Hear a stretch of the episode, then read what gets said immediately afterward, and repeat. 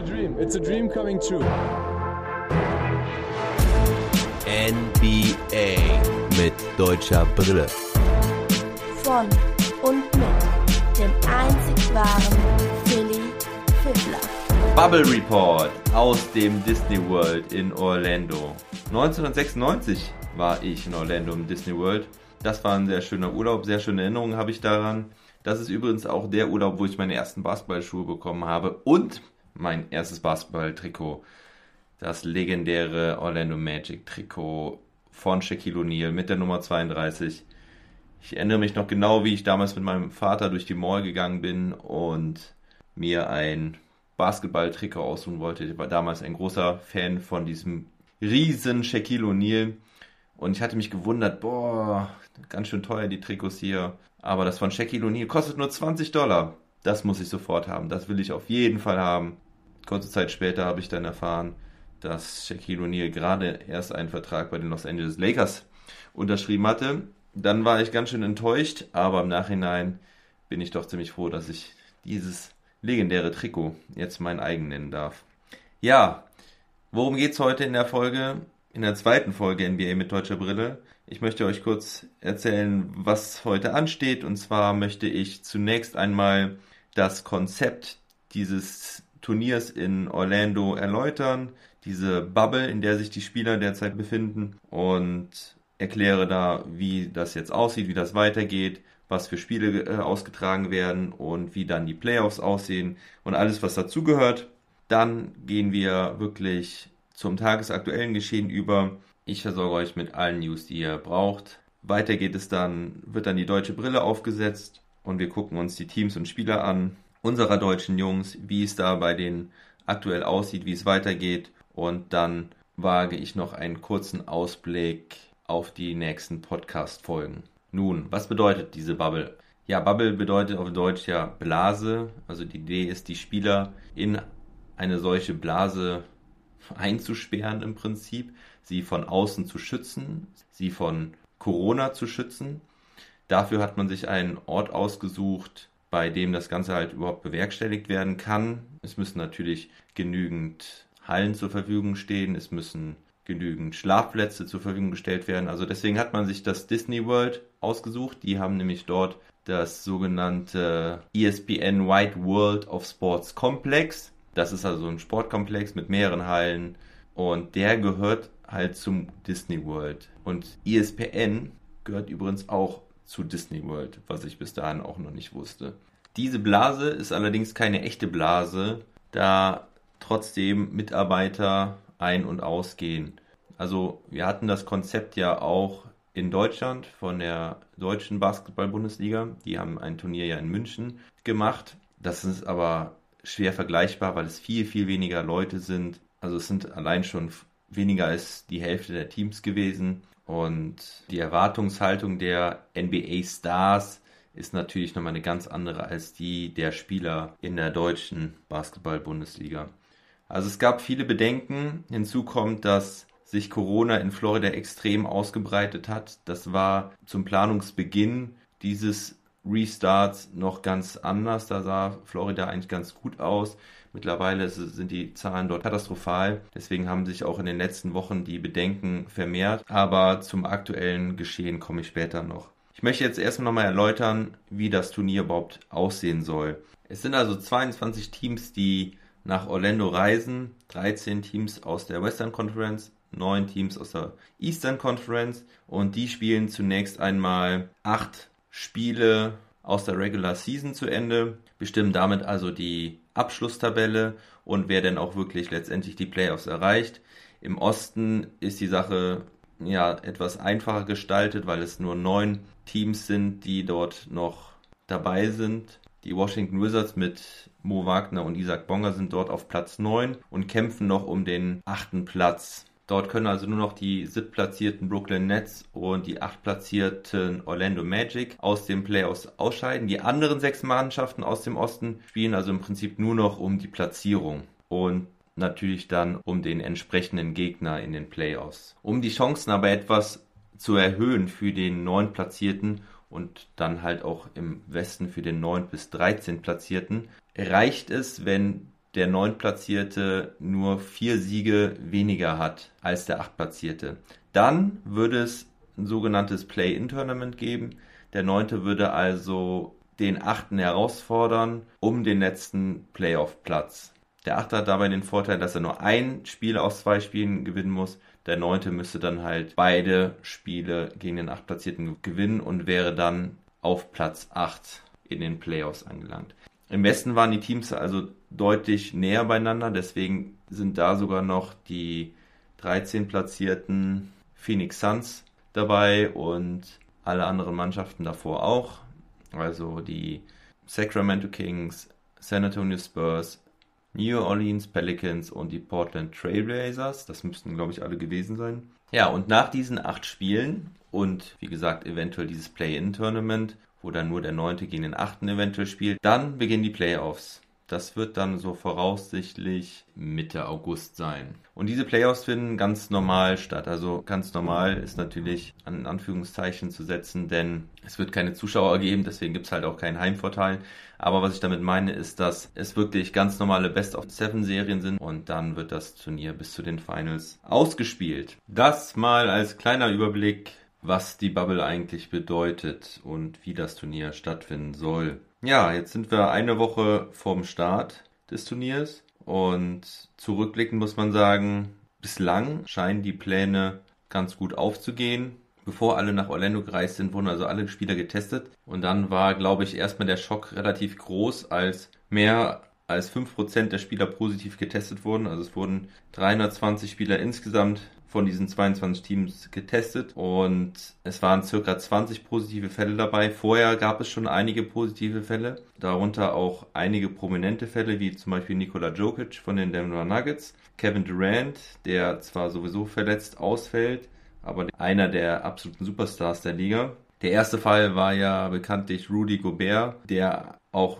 die Absage des Turniers äh, oder der Regular Season eigentlich erst ins Rollen gebracht hat. Weitere prominente Fälle waren jetzt erst vor kurzem Russell Westbrook, der erst verspätet zum Team dazustoßen sollte. Da wurde schon gemunkelt, bei James Harden übrigens das gleiche. Von James Harden hatte man keine offizielle Bestätigung. Ja, es gibt keine echten Meldungen darüber, dass er Corona-positiv war.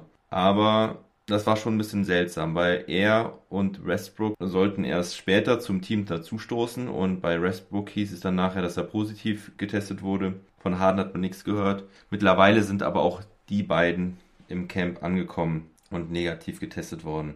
Harrison Barnes von den Sacramento Kings ist ähm, ja aus alter Mavs Perspektive noch relevant, der Ex-Mavs-Spieler jetzt bei den Kings. Und ja, gab es einige, viele mehr. Eric Bledsoe, Pat Connaughton.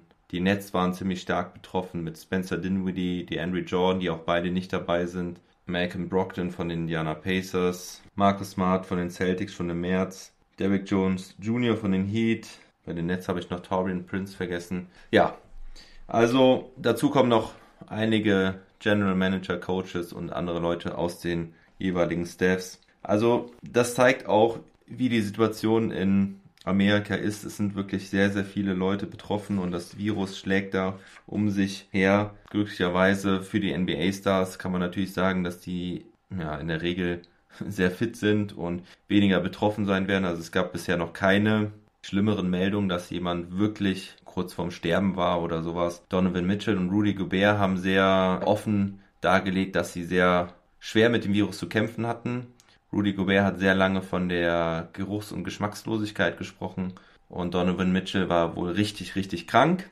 aber es scheint ihnen allen gut zu gehen. Nur die Spieler an sich ist ja auch nicht alles, sondern es sind natürlich auch immer die Bedenken um die Familie, um Risikopatienten in der Familie, um vielleicht Kinder, die man nicht gefährden möchte, schwangere Partnerinnen, die man nicht gefährden möchte, so zum Beispiel auch von den Dallas Mavs der Willie Colley Stein, seine Frau ist hochschwanger und erwartet im Juli ein Kind. Der hat deswegen auch abgesagt. Avery Bradley hat ein Kind, das zur Risikogruppe gehört und hat deswegen das Turnier auch sausen lassen. Aber das Konzept der Bubble scheint bislang gut zu gehen. Es haben halt jetzt die ersten Spiele gestern stattgefunden, die Vorbereitungsspiele, diese sogenannten Scrimmage Games. Und ja, ich war super happy, endlich wieder Basketball zu gucken. Auch wenn es natürlich ein bisschen merkwürdig ist, man hat keine Zuschauer dabei, das war ja von vornherein klar. Die Spiele waren noch auf sehr überschaubarem Niveau. Die Denver Nuggets haben mit fünf Leuten gespielt, die über zwei Meter fünf groß waren. Also den Anti-Small Ball zum Trotz gegen die Houston Rockets vielleicht. Ja, das Niveau war überschaubar, wie gesagt, aber das ist bei quasi Preseason Games ja immer so. Die Mannschaften haben jetzt auch nur viermal zehn Minuten gespielt. Das soll sich aber in den nächsten Scrimmage Games ändern. Dann wird ganz normal viermal zwölf Minuten gespielt. Es gibt große Leinwände um den Court herum. Bei den meisten Teams wurden da nur die Logos eingeblendet der jeweiligen Heimmannschaft. Also es, es, gibt schon noch einen Unterschied zwischen Heim- und Auswärtsmannschaft. Die Heimmannschaft darf wohl ja das Ganze drumherum steuern, also Bild, Licht, Sounds, was man vor allen Dingen bei den Freiwürfen merkt und dass dort halt auch mal so ein Defense eingesungen wird von dem Stadionsprecher. Also da merkt man schon dann den Unterschied zwischen Heim- und Auswärtsmannschaft. Bei den Miami Heat haben sie sogar es so gemacht, dass sie die Fans eingeblendet haben. Nach dem Ende des Spiels wurden auf allen Leinwänden jubelnde Fans eingeblendet. Das finde ich immer so ein bisschen komisch. Aber naja, ich glaube, eine richtige Heimatmusphäre wird es nicht ersetzen oder ähm, auch nicht annähernd ersetzen. Aber gut, man tut, was man kann, man muss ein bisschen kreativ mit der Situation umgehen und vielleicht hilft es ja doch dem einen oder anderen, wenn er da ein paar seiner Fans wiedererkennt. Ansonsten muss man sagen, geht es den Spielern, glaube ich, ganz gut. Man hat lustige, teils verstörende Videos gesehen von den Spielern, wie sie sich in der Bubble verhalten. Also die ersten Tage waren natürlich sehr strange in Quarantäne.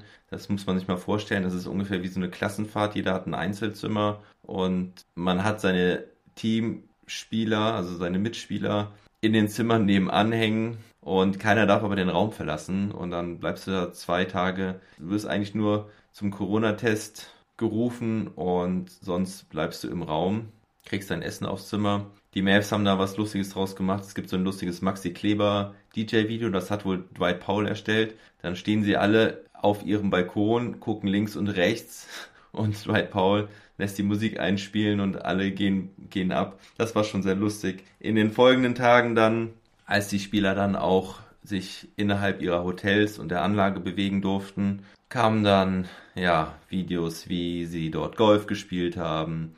Isaac Bonga hing am Donkey Kong Spielautomaten.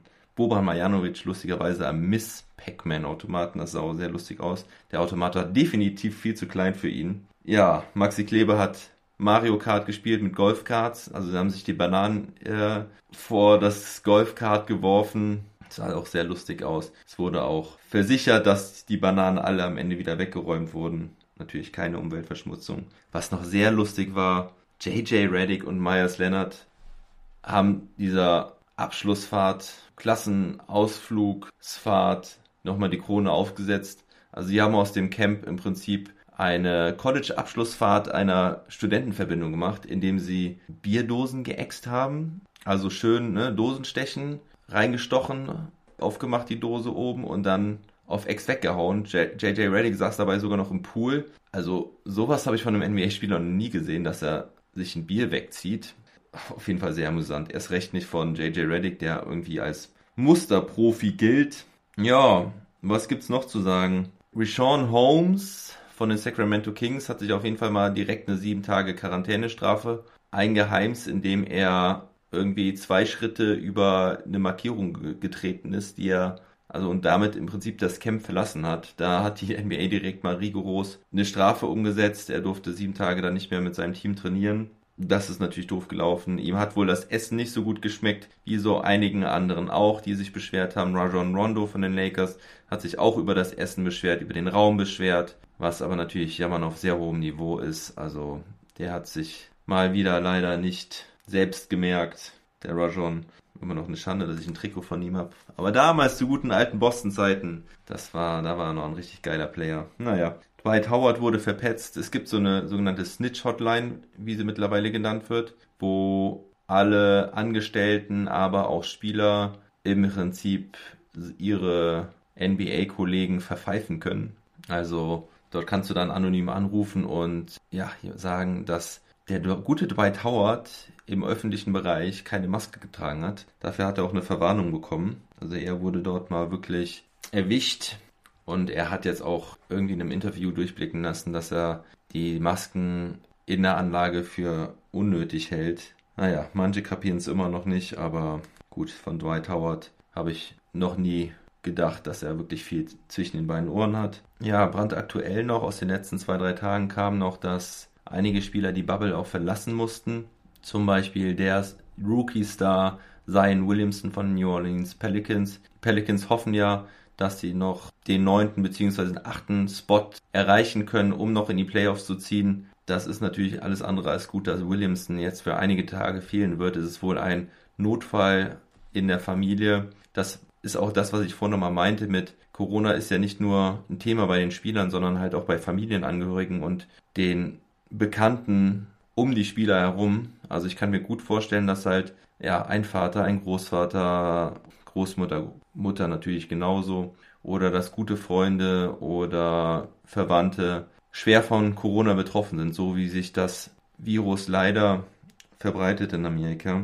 Und das gleiche gilt halt auch für Montrezl Harrell von den Clippers. Der ist nämlich jetzt auch kurzfristig abgereist aufgrund eines familiären Notfalls. Und ebenso von den LA Clippers Pat Beverly, auch aufgrund eines famili familiären Notfalls abgereist. Großes Thema im Vorfeld war ja auch die ganze Problematik um Rassendiskriminierung in Amerika, Stichwort George Floyd und Breonna Taylor. Die NBA-Spieler haben von Anfang an klar gemacht, dass sie das nicht unkommentiert lassen wollen und den Restart auch nutzen wollen, um Botschaften zu senden an die amerikanische Bevölkerung, an die Politik, an alle Menschen auf der Welt. Black Lives Matter ist da das Stichwort. Es werden Botschaften auf den Trikots zu sehen sein. Und wie wir jetzt in den letzten zwei, drei Tagen auch schon sehen konnten, werden die Spieler in den Interviews ihre Stimme nutzen. Das drückt sich zum Beispiel so aus, dass Paul George beispielsweise gestern nach dem Spiel gesagt hat,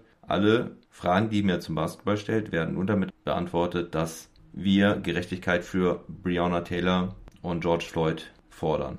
Also sie sagen nichts zum Spiel, da war er auch nicht der Einzige und äh, das werden wir, glaube ich, sehr, sehr viel in den nächsten Tagen und Wochen sehen. Dass wir keine Stellungnahmen von den Spielern hören, sondern nur Kommentare, Stimmen gegen Rassismus und für Gleichberechtigung. Das finde ich auf jeden Fall gut, dass sie sich wirklich da einsetzen und ich hoffe, dass damit auch Erfolge erzielt werden, auch wenn das natürlich ein sehr, sehr langer Weg ist und die Leute es verstehen müssen, die wahrscheinlich am wenigsten zuhören. Von den tagesaktuellen News, jetzt der Schlenker zur deutschen Brille, machen wir so, indem wir noch sagen, dass einige Spieler auch schon angekündigt haben, dass sie die Bubble verlassen werden, weil sie Vater werden. Das ist von den Boston Celtics Gordon Hayward und auch Vincent Poirier, der Franzose, aber auch unser guter Dennis Schröder von den Oklahoma City Thunder. Schröder wird wohl in drei bis vier Wochen Vater.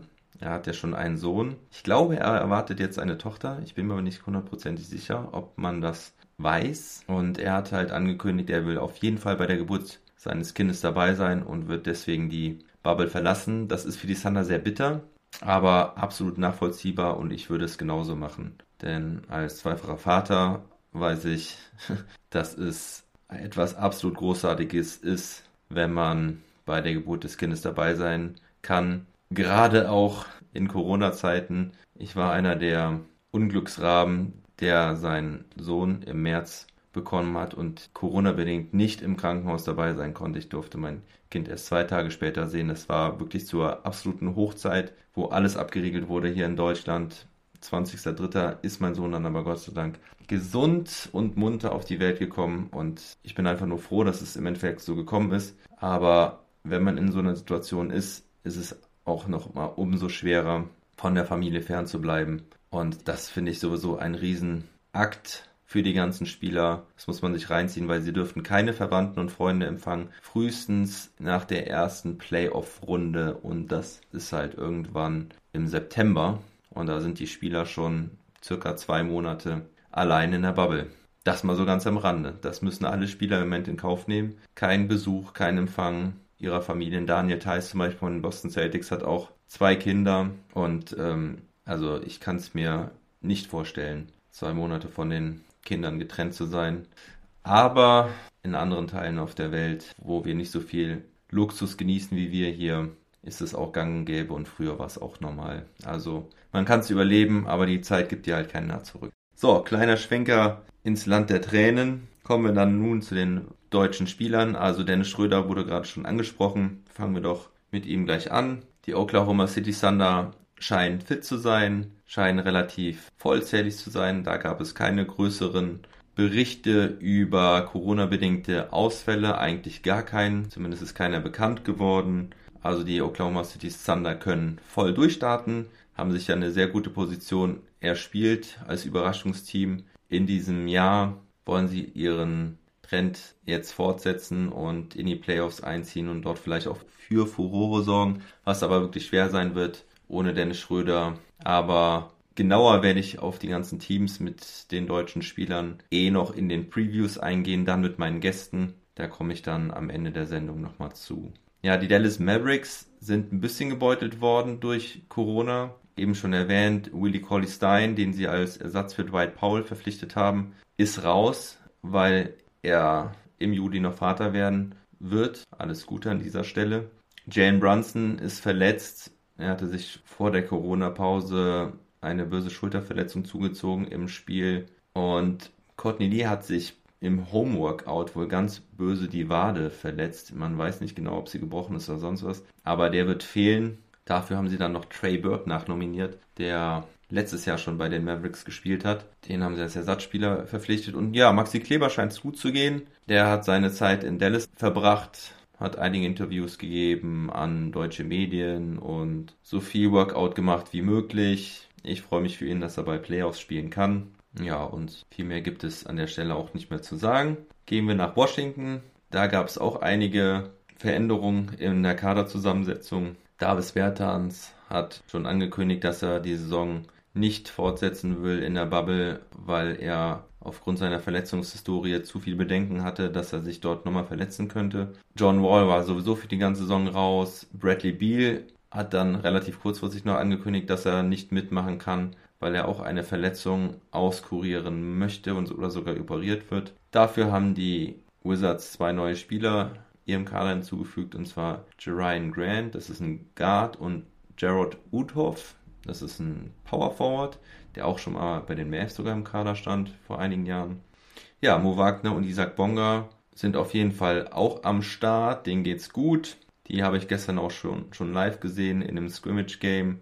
Ja, Bonga hat auf jeden Fall wieder gestartet. Wagner kam von der Bank. Wagner hat da in einigen Plays für Furore gesorgt, hat gut gegen Nikola Jokic verteidigt, wollte an der einen oder anderen Stelle dann aber wieder ein bisschen zu viel. Isaac Bonga sah ein bisschen unglücklich aus, war dann auch ausgefault am Ende mit sechs Fouls. Hatte auch ein paar gute Ansätze gezeigt, aber da ist auf jeden Fall noch Luft nach oben. Ja, zum Wizards muss man auch noch sagen, dass ähm, es da auch einige Corona-Fälle gab. Peyton Jr. und Thomas Bryant waren Corona-positiv. Bryant ist dann auch erst später angereist, aber die sind jetzt alle vollzählig und einsatzbereit. Ja, und kommen wir zu den Boston Celtics. Da läuft es eigentlich sehr gut. Daniel Theiss hat von einer guten Teamchemie gesprochen, hat davon gesprochen, dass sie Champion werden wollen. Und hat aber auch angekündigt, dass zum Beispiel, wie eben schon erwähnt, Gordon Hayward und Vincent Poirier das Camp dann wohl verlassen müssen. Aber wie gesagt, alles weitere gibt es dann in den Team Previews. Das als News um die deutschen Spieler und deren Teams herum. Bleiben nur noch die Ankündigungen für den Podcast in den nächsten Wochen. Das hatte ich auch in der letzten Folge schon mal angekündigt, aber ich möchte es euch jetzt nochmal kurz erläutern, denn in der nächsten Woche geht es jetzt richtig rund. Ich werde morgen mit meinem ersten Gast die eine Folge zu den Dallas Mavericks aufnehmen. Mit dem gleichen Gast, den ich euch dann natürlich auch morgen vorstelle, werde ich dann die Oklahoma City Thunder tiefer besprechen. Die Folgen kommen dann also Samstagmorgen und Sonntagmorgen heraus.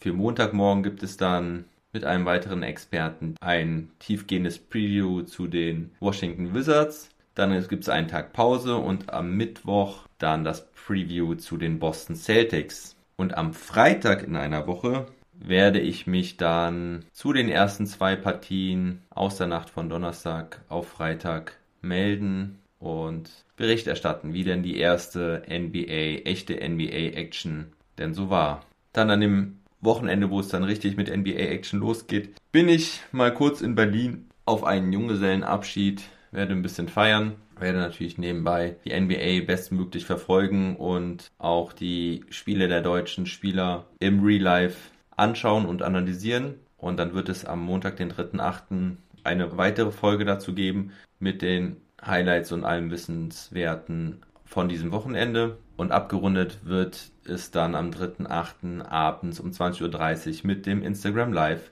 wo ihr hoffentlich alle teilnehmt und mir interessante oder auch blöde Fragen stellt. Ich bin für alles offen. Wenn ihr es noch nicht tut, folgt mir auf Instagram, Facebook oder Twitter für weitere News und Updates. Dort haue ich auch immer mal ein paar Updates raus und ein paar lustige Bilder und was auch immer. Ihr könnt mir dort Fragen stellen, mich kontaktieren, schreibt mir, was ihr wissen wollt. Bewertet mich bei iTunes, das ist immer gut für den Algorithmus und so können dann weitere Leute auch von meinem Podcast erfahren. Weiterempfehlen ist natürlich auch sehr gern gesehen, ob online oder offline. Ich würde mich sehr freuen.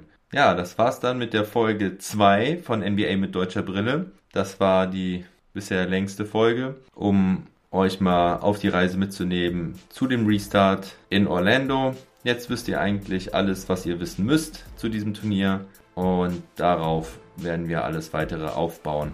Hört in die Previews rein, lernt meine Crew kennen, die ich dann vorstelle. Da sind ein paar witzige Jungs dabei. Und so ein Podcast zu zweit ist natürlich auch mal ein bisschen dynamischer und mit ein bisschen mehr Spaß verbunden.